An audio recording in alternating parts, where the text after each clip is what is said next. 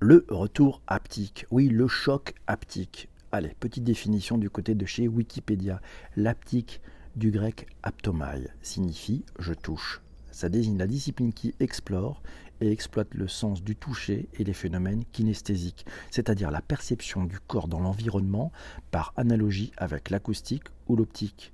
Aujourd'hui, on va parler de l'aptique dans l'innovation et de la façon dont cette discipline va changer singulièrement notre rapport aux objets dans les années à venir. Arnaud m'a envoyé une très chouette introduction que je vais mettre dans ma voix, mais que vous pourrez lire sur le digitalpourtous.fr avec un, un chouette billet.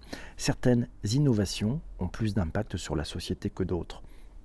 Il en est une c'est sûr, dont vous entendrez, beaucoup parler ces prochaines années, c'est le retour haptique. Derrière ce terme un peu technique se cache une discipline qui pourrait bien changer notre vie. Dans un autre épisode de Bonjour PPC du digital pour tous, nous avons déjà traité du sujet de la voix, de la société Voice First, dans laquelle nous nous dirigeons tout droit. Mais au-delà de cette voix, prégnante dans les années à venir, nos petits doigts pourraient encore avoir pas mal d'utilité. La technologie haptique est donc ce qui exploite le sens du toucher et les sensations dites kinesthésiques, comme nous les connaissons déjà dans notre joystick, ou les volants avec ce que l'on nomme le retour de force. Dans un futur assez proche, nous aurons d'ailleurs à disposition des solutions encore plus innovantes permettant de simuler des sensations sur tout type de surface et reconnaissant en même temps les mouvements des doigts sur celle-ci. Notre voiture, votre voiture n'aura plus besoin de tous ces boutons et autres molettes que l'on connaît depuis des dizaines d'années, que ce soit pour gérer vos rétroviseurs, vos essuie-glaces ou le son de votre radio. Tout se fera à la voix, à la fois par la voix mais aussi par des gestes sur des surfaces planes dans votre véhicule.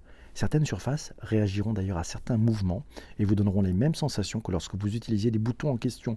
Idem dans une maison du futur, dans les salles de cours, dans vos bureaux, plus de boutons, moins de câbles et plus d'immersion.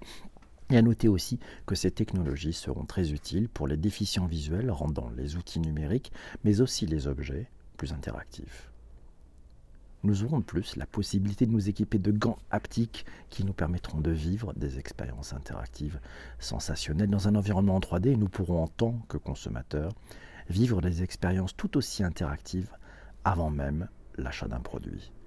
Tous ces usages vous intéressent venez lire le, le site ledigitalpourtous.fr. Mille merci Arnaud pour cette chouette introduction. Mes amis qui écoutez le podcast sur les plateformes de balado-diffusion, on va vous laisser là et je vais revenir dans le direct avec ceux qui sont pendant le direct pour qu'on continue à faire une émission extrêmement conversationnelle. À très bientôt. Si vous voulez venir, c'est le matin, c'est sur Twitter, sur le ppc. Voilà, c'est facile. Vous allez sur Twitter, vous écoutez, vous venez commenter, vous venez rejoindre cette formidable équipe. Et puis si vous voulez aller plus loin, eh ben, c'est très simple, vous vous abonnez à ce podcast, vous écoutez les 381 autres épisodes. Voilà, merci beaucoup, à très très vite mes amis, merci beaucoup. Ciao ciao. Il était court celui-là, il était très très court.